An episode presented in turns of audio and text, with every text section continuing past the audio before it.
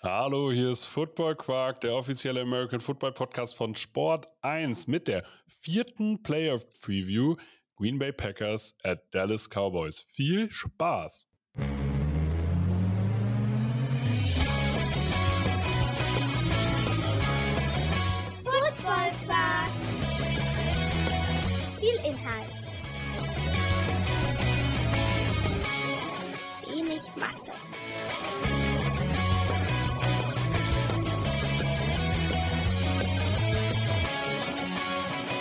Hallo Philipp. Moin. Ah, endlich bist du wieder so angefangen. Ich wollte dich einfach mal verunsichern. Hallo. Hast du geschafft. Hast Ja. du geschafft. Ist ja auch ist eigentlich einfach. meine Aufgabe. So, du musst ja auch, die Leute wollen hier auch ein bisschen entertained werden. Ja, Das die hören uns auch, weil, äh, weil sie uns gerne zuhören. Und einfach mal so ein Schmunzler auf die, auf die Lippen von unseren Zuhörenden. Ja, dafür bin ich auch da. Ist auch meine Rolle hier. Okay. Muss, da musst du auch lachen. Ja, doch, du hast mich. Du hast mich. Du bist einfach ein super lustiger Typ. Ich weiß gar nicht, ob ich das sein will. Das ist das Problem. Möchte, also, Aber jetzt bist du das, Tom. Jetzt bist du der Spaßmacher bei uns in der Truppe. oh, ähm, also, jetzt bin ich offiziell ein Clown. Toll. Jetzt mir bald eine rote Nase auf. Wir sprechen heute über die Green Bay Packers gegen die Dallas Cowboys. Ah, Ich glaube, das Playoff-Duell mit der meisten Tradition, was die Franchises angeht. Die Green Bay Packers 9 und 8, Dallas Cowboys der klare Favorit 12 und 5. Jetzt die Frage, wie viel Liebe gibst du den Green Bay Packers? Jetzt die Frage. ähm, tatsächlich mehr als in den letzten Jahren. Also, ähm, Weil Aaron Rodgers nicht mehr da ist? Du, ich meine, klar, Rivalry ist Rivalry, ne? Und wenn du halt Bears-Fan bist, dann magst du die Packers nicht, ne? Aber tatsächlich war die Verachtung gegenüber dieser Franchise, als Rodgers da noch rumlief, wesentlich größer als jetzt. Weil du kannst dieser jungen Mannschaft echt viel abgewinnen. Ähm, die sind sympathisch. Äh, klar, ich werde sie wahrscheinlich irgendwann auch wieder hassen, wenn sie das siebte Mal gegen die Bears gewonnen haben. Aber ey, sie waren letzte Woche das bessere Team. Sie haben das gut gemacht.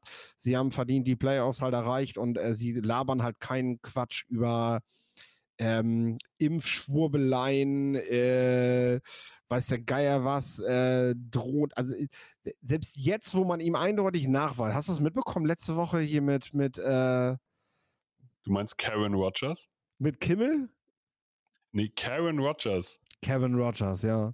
Karen, das ist doch, das ist doch eine amerikanische Beleidigung, wenn du halt Ist nur so, rumheulst. ist so. Karen. Ich meine, er ist, Also- er ist halt, er hat gesagt, er hat gesagt, dass Kimmel auf dieser Epstein-Liste ist von irgendwelchen pädophilen äh, Leuten. So, zwei Tage später kam die Liste raus, siehe da, Kimmel steht nicht darauf. Kimmel hat sogar schon mit, äh, hat sogar schon damit gedroht, wir können das auch einfach vor Gericht klären, ob du recht hattest, mal lieber, weil meine Familie wird gerade zu Hause bedroht und das ist nicht lustig.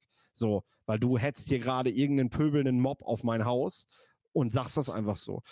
Diese Woche spricht Pat McAfee ihn nochmal darauf an und sagt, du, ähm, ich gebe dir jetzt nochmal die Bühne hier, das richtig zu stellen, weil äh, das ist ja letzte Woche ein bisschen nicht so gelaufen, wie du dir das, vor, wie, wie du dir das vorgestellt hast. Und Rogers redet einfach davon, dass es wahrscheinlich noch eine zweite Liste geben könnte, ähm, dass es, es Gründe dafür gibt, warum er Kimmel so angreift, weil er ja auch über ihn Dinge gesagt hat. Und also so unnötig, ganz ehrlich. Also es ist, ist halt, das ist ein Schwurbler. Genau das ist ein Schwurbler. Ganz, ganz schlimm. Und äh, solche Leute äh, müssen sich nicht wundern, warum sie Millionen auf dem Konto haben, aber sie im Endeffekt keiner mag. Und das ist ja so. Der sitzt halt alleine zu Hause und deswegen kommt er immer wieder zu Pat McAfee in die Show und so. Nicht, weil er damit Kohle verdienen will, sondern weil er, weil er hofft, dass ihn noch irgendjemand wahrnimmt. Deswegen war auch seine ganze Verletzungsgeschichte, die er jetzt hatte, einfach, hey, merkt, dass ich auch noch da bin, weil der sonst alleine in seinem Wohnzimmer sitzt. Arme Sau eigentlich, ne? Aber wer so eine Scheiße labert, äh, ja, hat es vielleicht auch nicht anders verdient. Wir sprechen heute über die Green Bay Packers der Jetztzeit. Ja, Und das ist die schön. gefallen mir nämlich die gefallen mir nämlich eigentlich ganz gut. Also wenn mich jemand wirklich positiv überrascht hat, dann ist es Jordan Love, der die ganze Zeit auf der Bank gehockt hat und dieses Jahr, finde ich, bewiesen hat, dass er es wert war, A, einen First Round auf ihn auszugeben und B, äh, dass die Packers wirklich an ihn geglaubt haben als Franchise. Also, dass sie ihm eine Chance gegeben haben. Du, der hat, der hat mehr Passing Yards als Rogers letztes Jahr. Und er hat Ja. neun Touchdowns mehr erzielt als Rogers letztes Jahr. So.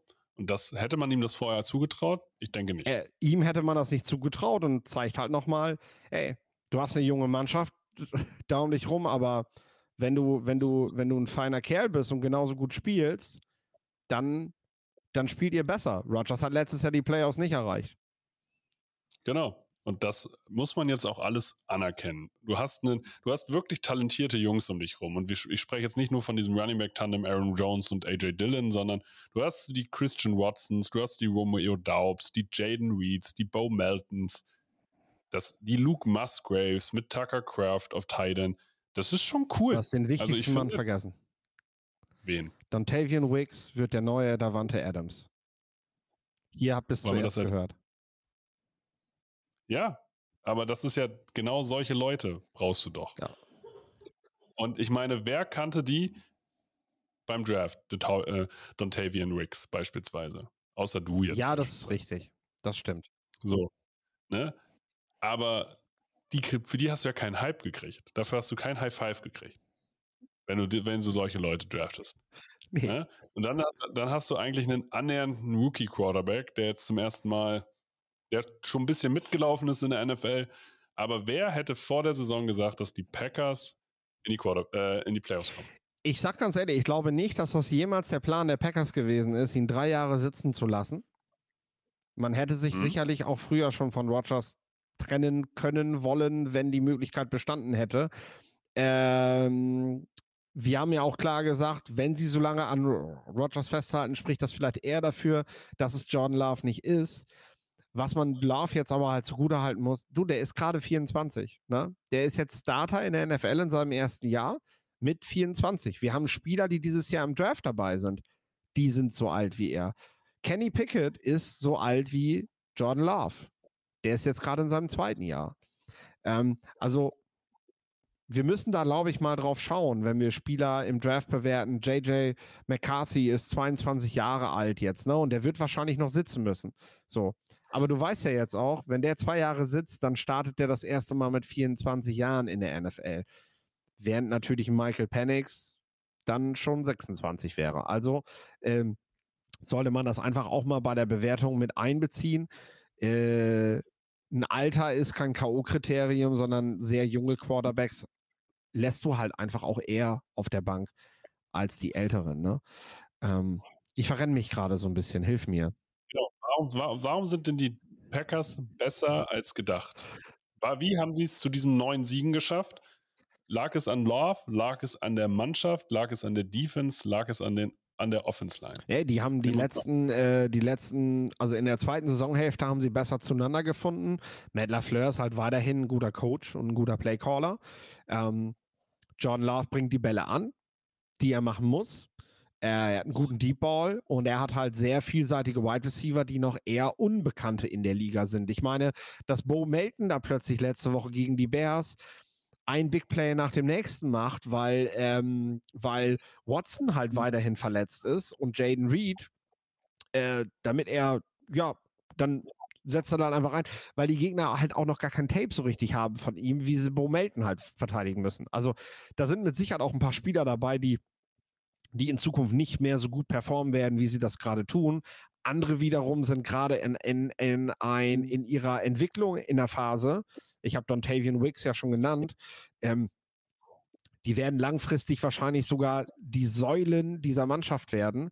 Äh, und äh, das macht das letzten Endes aus. Also sie kriegen einfach verdammt viel durch die Luft bewegt. Gleichzeitig haben sie mit Dylan und Jones ein Running Back Tandem, was halt immer für Raumgewinne sorgen kann. Da haben sie sich letzte Woche gegen die Bears sehr schwer mitgetan. Ähm, das war so ein bisschen mein Kriterium, wo ich sagte, hm, deswegen könnte es eng werden. Mal gucken, ob Jordan Love dich auch durch die Luft schlagen kann. Hat er aber gemacht. Und John Love wirft im Gegensatz zur ersten Saisonhälfte halt viel weniger Interceptions. Das heißt nicht, dass er damit jetzt aufhört, äh, aber das hat natürlich dabei geholfen, dass man enge Spiele gewonnen hat. Also ähm, da ist sicherlich auch noch der Bereich der Entwicklung wo wir auch nochmal sicherlich zwischendurch einen Rückschritt sehen werden. Was hältst du von der Green Bay Packers Defense? Mit um den Star Jay Alexander, um die Jungs Cray Walker, Sean Gary, Devonta Wyatt, Kenny Clark, Lucas Van Ness. Für mich ist Jay Alexander der Playmaker dieser Defense, der dir das Nummer 1 Ziel des Gegners rausnehmen kann. Und das war's. Also straight. Der Rest Ähm, das ist es dann halt gewesen. Du kannst halt diese Defense nicht an dem letzten Spiel gegen die Bears messen. Du musst diese Defense an, an den letzten Spielen messen.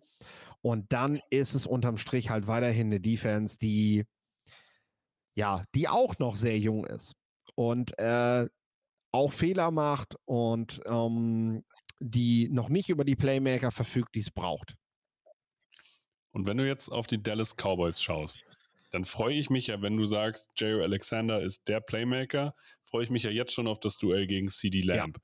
Aber die Dallas Cowboys mit ihrem Offensive Coordinator Brian Schottenheimer und ihrem Head Coach Mike McCarthy sind ja in der Offense viel, viel mehr als nur CD Lamb. Ja, die Dallas Cowboys sind sehr viel mehr als nur CD Lamb. Zuerst spielt Dak Prescott ähm, die womöglich beste Saison seiner Karriere. Wir haben gerade schon im Vorfeld darüber geredet, müssen das jetzt aber halt nochmal machen, damit ihr das auch mitbekommt. Natürlich wird Brian Schottenheimer für sein sehr konservatives Playcalling oft kritisiert. Was man aber sagen muss, ganz klar, Dick Prescott wirft genauso oft den Ball wie unter seinem letzten Offensive Coordinator und er läuft auch genauso auf den Ball wie unter seinem letzten Offensive Coordinator. Er ist damit aber besser. Er ist damit zumindest auf dem Feld bis zur Red Zone viel effektiver und vor allem seine Run Plays. Das sind ja keine designten Runs, sondern eher ich breche aus, weil es in der Pocket gerade nicht passt und mache noch Yards. Er kriegt aber durch diese sehr breit aufgefächerte Offense, also durch diese Art breit nach außen hin zu spielen, durch das, durch das Run-Game, was die, äh, was die Dallas Cowboys ja machen, ist ja ganz oft, entweder ist ein Running Back halt in den Flats und du wirfst ihn an oder du lässt den Running Back mit dem Ball dahin laufen. Das ist ja sein klassisches System. Das zwingt Defenses natürlich aber, diese Bereiche halt abzudecken und lässt die Mitte so ein bisschen offener. Und diese Mitte wird von ihm durch CD Lamp, durch äh, Ferguson, genutzt, aber auch eben durch Läufe von Dak Prescott, wenn er aus der Pocket ausbrechen muss, weil der Druck zu groß wird. Und das macht diese Offense viel effektiver als in den letzten Jahren. Wie gesagt, bis auf die letzten 20 Yards, weil interessanterweise ist sie in der Red Zone viel, viel schlechter als in den letzten Jahren. Ähm, da, ja, da lassen sie Fehlt eine Menge liegen. Fehlt Ezekiel Elliott. Dalton Schulz und Ezekiel Elliott. So. Sie haben vor der Saison Brandon Cooks geholt, der ja gerade ein guter Deep Threat ist. Macht, schafft der vielleicht auch für CD Lamb so, so die Räume, weil er die tiefen äh, Routen nimmt, die CD Lamb jetzt nicht mehr alleine nehmen muss? Ja, unter anderem. Mehr sozusagen. Ja, ähm, ich will das auch einmal gerne in Zahlen zusammenfassen, wie, wie, wie überlegen Dallas eigentlich mit seinen Playmakern ist, gegenüber den Packers auch, wo wir gerade die Receiver ja echt gelobt haben. Ne? Ähm, Jetzt muss ich kurz wieder die Zahl raussuchen. Haben wir aber schnell geschafft. Hast du von dir gerade in der dritten Person geredet? Äh, wir schaffen das gemeinsam, das Warten, bis ich die Zahlen gefunden habe. so. Und ähm, äh, es ist halt, es ist halt so, dass du, ähm, ich habe es da hinterlegt, dass du auf die Receiving Course schaust und du hast mit Luke Musgrave von Jaden Reed hast du ja die beiden aktuell wichtigsten Anspielstationen der Green Bay Packers. Und die kommen zusammen in dieser Saison auf 93 Receptions, über 1000 Yards und 9 Touchdowns. CD Lamb und Jake Ferguson haben das in den letzten sechs Spielen zusammengebracht. Da, da, da, da. So. Und äh, ich glaube, das sagt eigentlich schon alles, wie krass diese Offense von Dallas in diesem Jahr ist. Und hinzu kommt die Defense, die einfach perfekt zu dieser Spielweise passt. Sehr, ähm, sehr, sehr fordernd, sehr aggressiv, sehr ballfordernd ist. Ähm, natürlich auch mal ein Big Play zulässt, aber das kann sie halt in Kauf nehmen, weil die Offense halt auch immer darauf eine Antwort geben kann.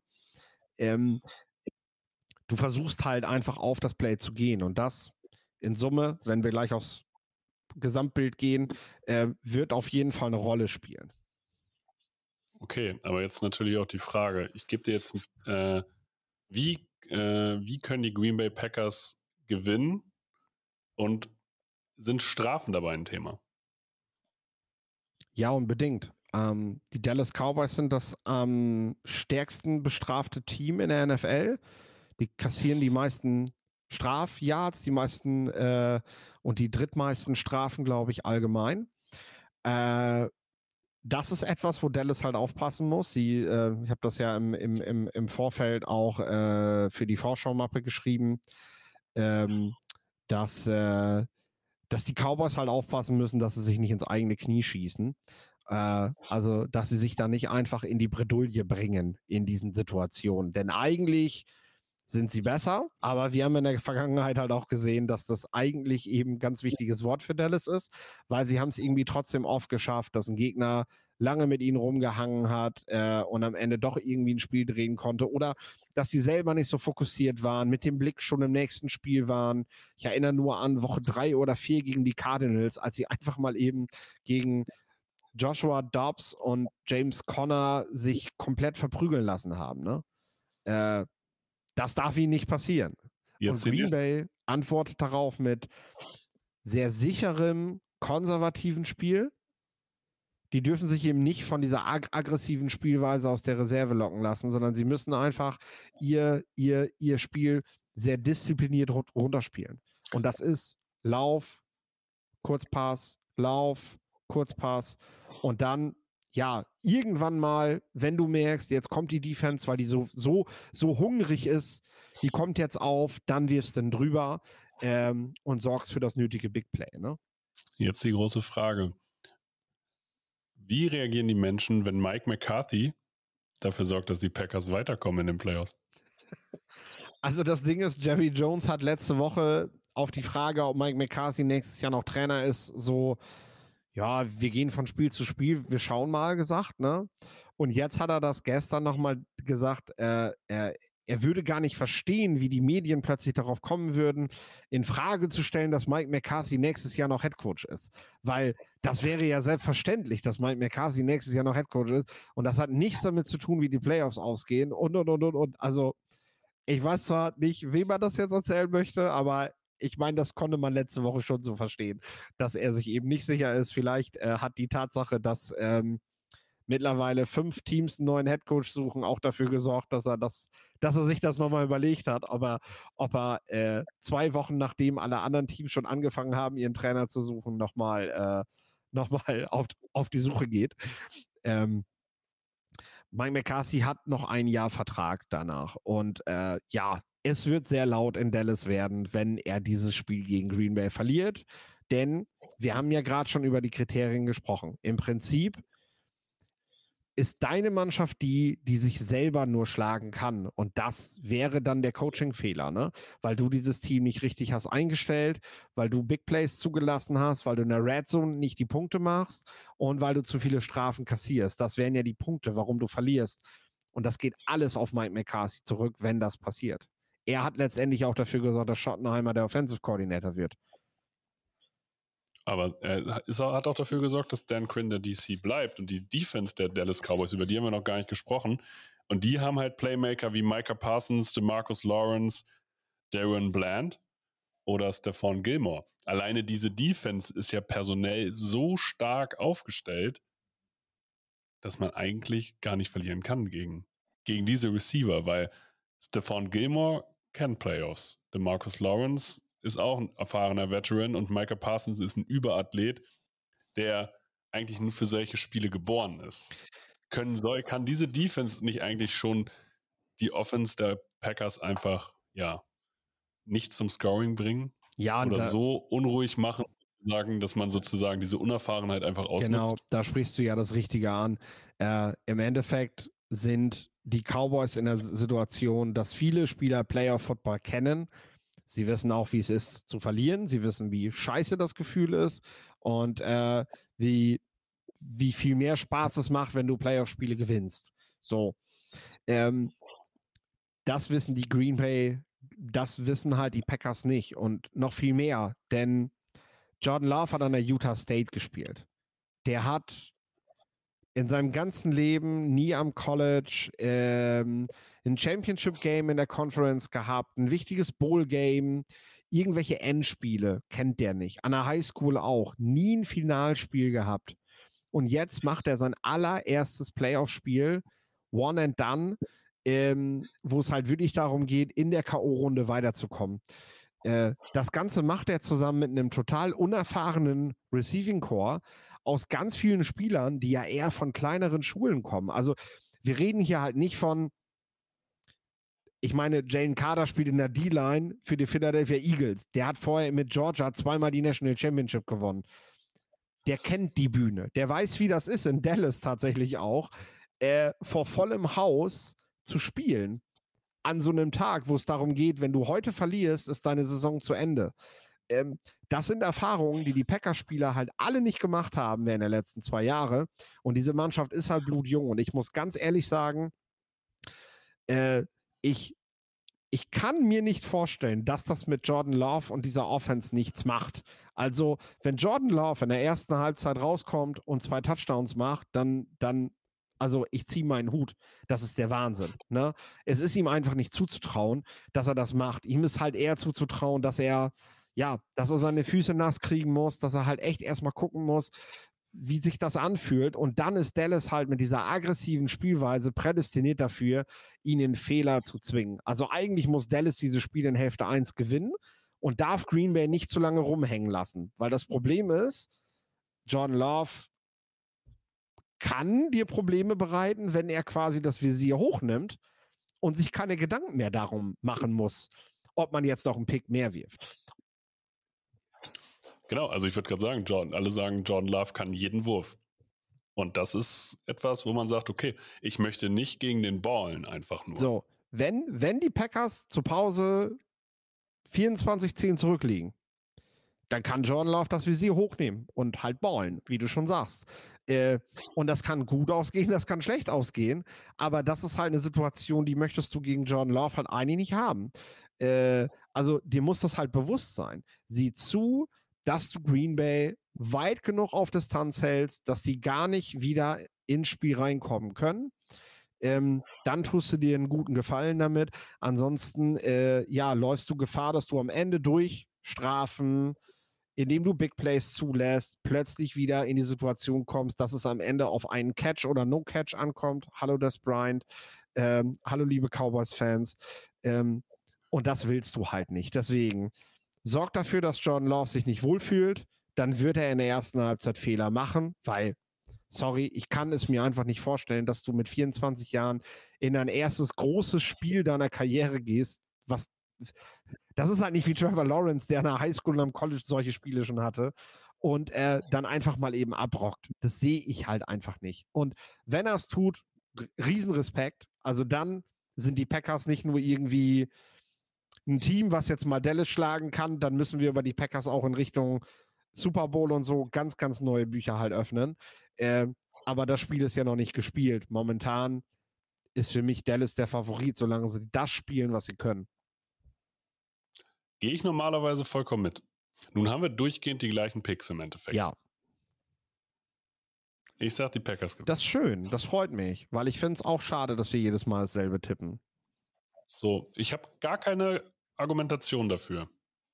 Außer Mike McCarthy verdient, verliert dieses Spiel. Ja, ich, ich kann es aber begründen und sagen, warum ich sage, dass Dallas gewinnt. Ähm, viele, viele Dinge haben wir gerade schon genannt. Die Nervosität, die Erfahrung, die größeren Playmaker, die hohe, die hohe Produktivität der Offense die Playmaker-Fähigkeiten der Defense, die auch einem Baller wie Jordan Love nicht unbedingt da an die Karten spielen sollten. Dann kommt hinzu, es ist ein Riesenfund für Dallas, dass sie diesen Heimvorteil haben. Die haben seit dem 11. September 2022 nicht mehr zu Hause verloren.